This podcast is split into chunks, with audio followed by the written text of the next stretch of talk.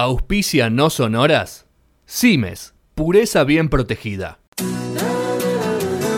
Conoce cuándo se está por armar, cuándo se está armando y cuándo se armó. No para, una columna de actualidad en No Sonoras. Bueno, un nuevo bonus track de, No Sonoras eh, eh, en este podcast que tenemos semana a semana, donde subimos tanto los, las partes de nuestro programa como estos bonus track. Y en este caso, nuevamente, una, conjunción de secciones, la, de, la del señor Juan Pablo Pucherelli, que, su segunda sección, la, última que la primera que nos regaló fue la del Partido Comunista Chino, así que le damos la bienvenida a Juan. Juan, ¿cómo va? Nuestro especialista en política internacional. Hola, ¿cómo están? Un gusto, ¿eh? ¿Todo bien? Bien, todo tranquilo. Bueno, trajimos mucha información hoy, por lo que veo, por lo que estuvimos viendo en producción.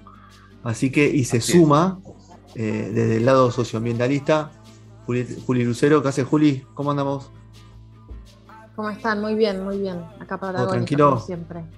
Patagónica, no sabemos en qué parte del mundo estás, pero bueno, no importa, eso lo, lo, tratamos viernes a viernes y no es momento ahora para, para ahondar. Así que vamos a presentar un poco, a ver, yo digo este título que es lo que, lo que surgió es desafíos socioambientales eh, a futuro, podemos llamarlos. ¿Cómo, cómo podríamos eh, titular esta sección? Donde vamos a tratar lo que está pasando a partir de un informe de la ONU que desató muchas alarmas, pero era, es solamente, fue solamente mostrar lo que estamos viviendo día a día.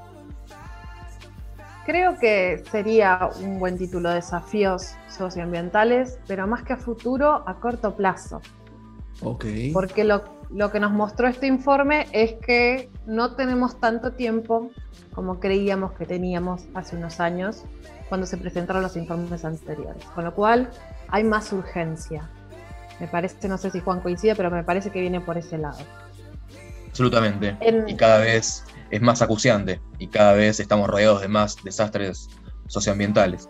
Sí, totalmente. Bueno, en particular, en particular lo que se presentó a principios de agosto fue el reporte anual del panel intergubernamental sobre cambio climático IPCC, una sigla que dio vueltas por todos lados, por todos los medios de los distintos países en, las últimas semanas. Es un organismo que pertenece a Naciones Unidas y lo que hace es analizar qué pasa con el cambio climático a nivel internacional. En este informe particular, 2021, eh, fue muy grande, el más grande de, la historia de los informes del IPCC. Participaron 234 autores de 65 países distintos. Hubieron seis personas de la Argentina trabajando también en el informe porque es algo que está compuesto por distintos países. Y eh, participaron 28% de mujeres. Traigo este dato, no estamos hablando de mujeres en particular, pero como cuando se habla de cambio climático se habla de sostenibilidad y eh, el tema de las mujeres es un punto muy importante eh, en, las cuestiones sostenibles, digamos, en los 17 Objetivos de Desarrollo Sostenible planteado por Naciones Unidas, me parece que es un dato que suma. Puede resultar un porcentaje bajo, pero realmente comparado con cómo venimos las mujeres en la ciencia, eh, está bien y está creciendo. Y el último dato, eh, por ahí más duro respecto al informe, digo, cómo se hizo, es que fue comentado luego de hacerse y de presentarse a los gobiernos por 46 países distintos. Esto quiere decir que ha tenido una muy, muy grande participación por parte de investigadores y científicos de distintos lugares del mundo. Em, el informe en particular analizó un montón, un montón de artículos científicos, 14.000 artículos científicos y se crean distintos escenarios de cambio de temperatura. O sea, lo que hicieron es analizar estos artículos por un lado y por el otro lado decir, bueno, ¿qué pasa si en el futuro aumenta 1,5 grados la temperatura? ¿En qué pasa si aumenta 2? ¿Qué pasa si aumenta 4? Y se fueron fijando, analizando qué pasaba este, con, con esos resultados. Es importante, me parece, señalar en cuanto a a los resultados del informe, que son las acciones humanas las que están provocando el cambio climático y no otros factores. Eh, es muy tajante en ese sentido el informe. Y eh, dicho esto, señala que eh, será imposible limitar el aumento de temperatura de entre un grado y medio y dos grados a nivel planetario si no se toman medidas estructurales para revertir el escenario. ¿Estamos hablando anuales, este, este, este, aumento de temperatura de un grado y medio de grados, o en otro periodo que, no, se, me está pasando? No, para 2050 sería ese aumento que se busca frenar. Ah, ok, ok, o sea, sería de acá a 30 años ese aumento de 2 grados de promedio, ¿no? En temperaturas. Claro, en el informe del IPCC del 2013 se planteó esta fecha 2050, se habló del 1,5 de aumento de temperatura y lo que plantea este informe es que, bueno, como decía Juan, es muy poco probable que, se pueda, o sea, que, aumente solamente eso, sino que es probable que se aumente más hasta 2050. la estimación es que se llegará a ese número, a ese grado y medio en un poco más de una década, 2040 quizás. Eh, Parece que los plazos son un poquito más están acortando los, exactamente, los plazos más cortos. Em, entonces ahí es clave tenerlo en cuenta. ¿Por qué? Porque este es un número que es el número de la rosca, ¿no? Después los países cuando se sientan a negociar eh, cuántas emisiones van a tener eh, de gases de efecto invernadero y qué va a suceder con eso, hablan de cantidad de producción de países. Entonces, bueno, básicamente el 1,5 grados es el número de la rosca. Y otro dato antes de darle la palabra a Juan, es que se estima que desde la era preindustrial, o sea, desde, desde que empezó la etapa industrial en el mundo, de la era preindustrial, hasta ahora se subió 1,1 grados, cosa que no había sucedido nunca en la historia de la humanidad de esta forma, digamos, por la acción humana. No estamos hablando de la radiación del sol, no estamos hablando de, no sé, se viene el hielo y congela todo y quedan los dinosaurios congelados. Estamos hablando de cosas o de, aumentos de temperatura que tienen que ver específicamente con la opción humana sobre el planeta. Sí es, y para ir a las consecuencias, para eh, tomar dimensión eh, real de lo que significa que ocurra esto en el planeta, tenemos eh, cinco, cinco puntos que son muy importantes para, para mencionar. El primero es el calor extremo. Semanas atrás vimos eh, olas, olas de calor muy fuertes e inusuales en Canadá y Estados Unidos. El informe alerta de que las olas de calor extremo van a ser más frecuentes y más intensas. Después, las lluvias torrenciales, como las que vimos en países distintos como Bélgica o China, que también se cobraron muchas vidas eh, en estas semanas, también serán más frecuentes y más intensas. También habla de las sequías, del el clima de incendios, que se genera eh, un clima eh, más propicio eh, por las condiciones cálidas, secas y ventosas. Y por último, en cuanto a los océanos, estamos hablando de calentamiento, acidificación y pérdida de oxígeno. Son cosas que suenan ahí un poquito eh, técnicas, ¿no? Pero imagínense un océano sin oxígeno, ¿qué pasa con los animales y las plantas? Eh, eh, los vientos, ahí no nombró Juan a los vientos. el factor viento juega también un papel preponderante. ¿Van a ser más fuertes? ¿Serán más húmedos, más secos? miran, el tema, de, el tema de los vientos, lo que se estima es que sí, que haya un clima de incendio, es un fenómeno compuesto, digamos, cuando hablamos de, del tema de los vientos. No solamente es qué pasa con el con el viento, sino el grado, esto que decís perfectamente, el grado de temperatura y de humedad.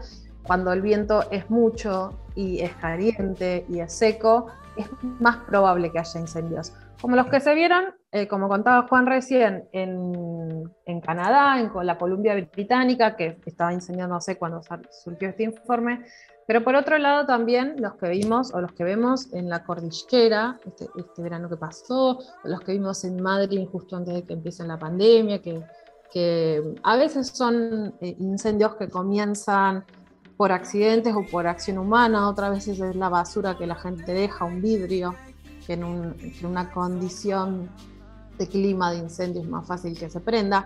El tema es que cuando se prende y hay viento y es caluroso y es seco, el incendio se propaga mucho más fácil. Y hay que esperar cuando no llegan los bomberos, cuando no alcanza los bomberos, cuando no hay eh, camiones hidrantes o cuando no hay aviones hidrantes o no alcanza, hay que esperar las lluvias. Y en momentos de sequía la lluvia no llega. Entonces es ahí donde suceden las catástrofes, los fuegos llevan a no solo donde están los animales y las plantas, sino también donde están los barrios, personas, digamos, las casas, hay pérdidas muy grandes y, la situación se convierte, pasa de ser una cuestión solamente eh, vinculada al ambiente, sino que también se vincula ahí más fuertemente o es más visible el vínculo con el tema económico, el desarrollo de, esos pueblos o de esos barrios que están incendiados y quemados. Me parece muy importante esto que, que decís, Juli, para entender que eh, no se puede hablar de un punto claro de comienzo y de finalización de, en este caso, los incendios. Por ejemplo, si vemos los datos que ofrece el Centro de Incendios Forestales de Columbia Británica, que señala que se ha registrado un total de 1.432 incendios en la provincia de Columbia Británica desde el 17 de junio hasta la fecha, señala que hasta el día de hoy continúan 283 incendios en diferentes puntos de la provincia, o sea que eh, se expande a lo largo del tiempo y las consecuencias eh, también. No, no, no, hay un punto de fin eh, claro. Lo que se estaba esperando ya era que lleguen las lluvias, precisamente porque cuando empieza en particular en, toda la provincia de Columbia Británica, pero en, en, Vancouver en particular es una zona muy húmeda, es que empiece a refrescar un poco el tiempo, empiezan las primeras lluvias es una zona que llueve mucho no es la Patagonia Argentina que es tremendamente seca. Columbia Británica es un lugar muy, muy, muy, muy verde y muy lluvioso, donde eh, es muy habitual que esté el cielo gris y que caiga un poquito de lluvia, aunque sea todos los días, con lo cual el contraste con estos incendios ha sido muy grande.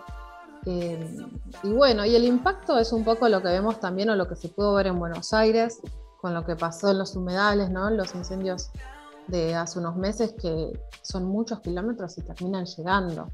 Entonces tenés distintos tipos de afectación. También el, aire que estás respirando, digamos, no es un, no es un aire de calidad, viene con, con, partículas vinculadas a los incendios.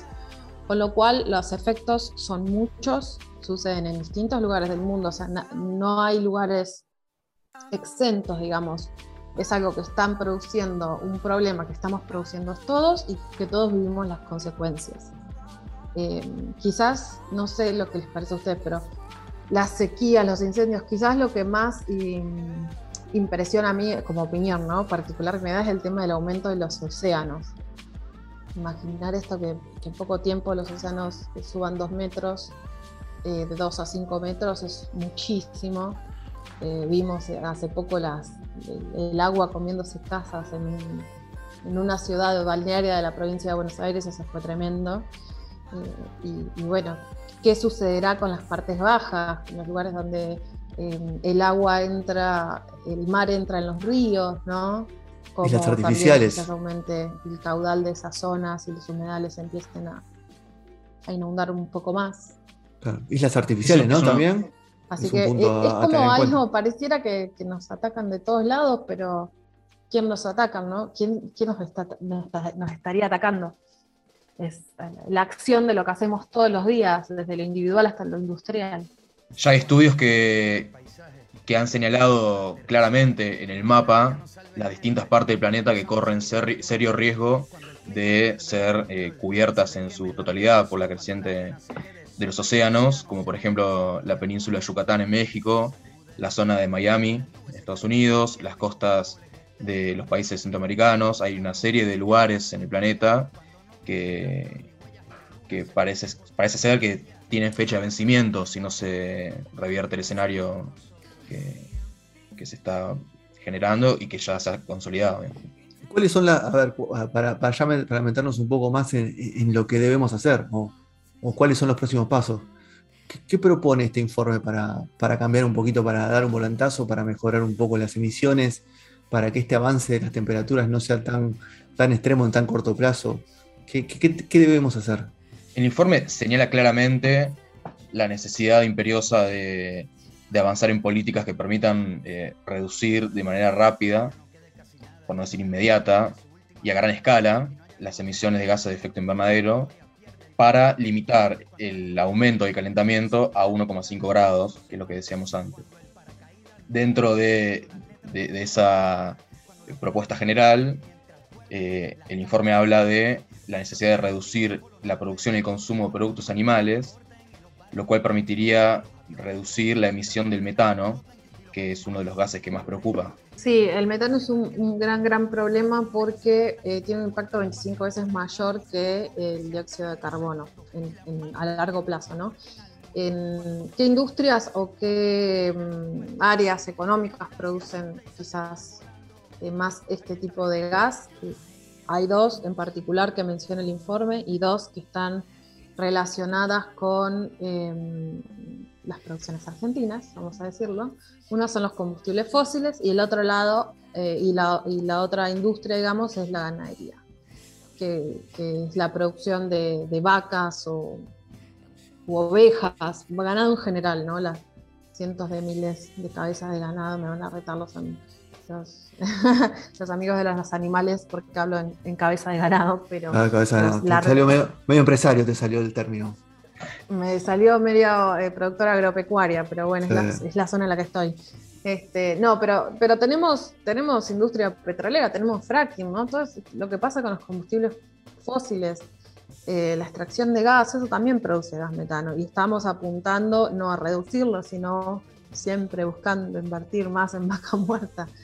Con lo cual ahí hay un problema, estamos colisionando eh, nuestro, digamos, o el modelo, no nos hagamos cargo de todo. El modelo que Argentina como país institucionalmente está pidiendo eh, va en contra de, o al menos una parte va en contra de lo que está pidiendo este informe en particular. Pero más allá bueno, de las reducciones esto, inmediatas, rápidas y a gran escala que pide el informe, hay otras cosas también que están sucediendo a nivel internacional sobre cómo reducir o qué hacer con esto que sucede eh, con, con los gases de efecto invernadero que terminan en el cambio climático que tenemos hoy. ¿Cuál tener información sobre eso? Podríamos dividir en, en dos partes. Por un lado, eh, lo anunciado por China. China, eh, en septiembre de 2020, hace menos de un año, se comprometió a alcanzar el pico de sus emisiones de carbono en 2030 y desde ahí avanzar a la neutralidad de carbono en 2060. Y en este sentido eh, hay dos eh, hitos importantes. Por un lado, en marzo de este año, la empresa china Sinopec anunció el aceleramiento de la construcción de mil estaciones de energía, de recarga de energía, perdón, eh, de hidrógeno, que se construirán en los próximos cinco años, de acá a 2026. Y por otro lado, en julio de este año, es decir, hace un mes, China lanzó el mayor mercado de carbono del mundo en busca de reducir las emisiones de gases de efecto invernadero, de los cuales, como sabemos, China es hoy en día el mayor emisor del planeta debido al, crecimiento exponencial en su matriz productiva de las últimas dos décadas.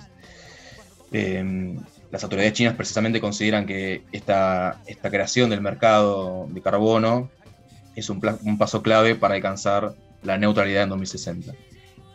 Y por otro lado, tenemos lo que se viene ahora, en noviembre, en, Glasgow, en Escocia, que es la conferencia sobre el cambio climático, en donde tanto el FMI como el Banco Mundial ya dijeron que van a presentar el llamado canje verde, eh, por el que países como Argentina se verían beneficiados en su renegociación de la deuda externa, presuntamente. Hay un artículo interesante de hace unos días sobre esto, eh, lo escribe Nicolás Lantos para el Destape. Se llama Alberto prepara un acuerdo verde con el FMI para noviembre, el artículo, y uno de sus pasajes más interesantes dice, no se trata de una reparación de los países más contaminantes, que son los de mayor desarrollo, a los de ingresos bajos y medios, sino que lo que plantean es una manera de disuadir a esos países pobres de la explotación de recursos contaminantes, que en muchos casos es la única forma de sustentar el repago, y dar incentivos y márgenes fiscales para que adopten matrices productivas menos lesivas. Hace poco, eh, Cristalina Georgieva, directora del FMI, eh, afirmó que el canje verde tiene el potencial para facilitar un aceleramiento de la acción en esos países. Bueno, eh, ahí... Eh, ah, en, Argentina se vienen... No, no, decíamos, Juli, ya estamos medio cortos de tiempo. Si estamos con delay, tenemos, ahí estamos con ya con el tiempo para, cerrar esta primera parte, nos quedaron cosas de hablar. Juan ahí abrió una puerta que es Argentina, focalizarnos en Argentina, meternos de lleno un poco en eso y, todo lo que pasa en nuestra matriz productiva, a ver qué podemos cambiar para, para poder eh, estar un poco más tranquilos con esto y mejorar estos, estos informes que, que tanto, tanta preocupación generaron a nivel mundial. Así que Juan, Juli, gracias por, por, este informe. Los invito a sumarse a la segunda parte que, que, la pueden escuchar en minutos, eh, o si no, cuando quieran, ¿no? Obviamente, pero vamos a enfocar un poco más en Argentina. Así que saludos a todos, chau chau y a todas. Y se le queme la piel al sol cuando la arena se quede sola y el océano se ahogue con sus propias olas. Cuando se sacude el suelo y las nubes se caigan del cielo y los árboles